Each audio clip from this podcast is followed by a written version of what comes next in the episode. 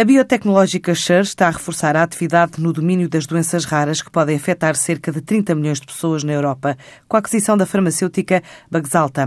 Para já duplicou o número de pessoal e abre um novo escritório em Lisboa.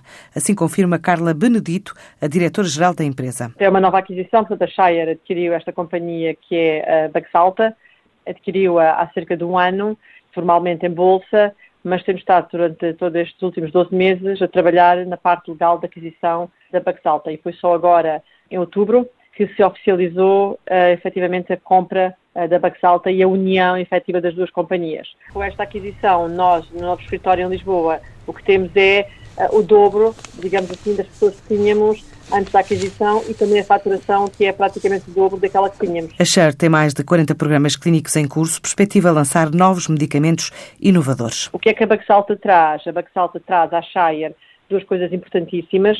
Uma é a presença na área da hemofilia.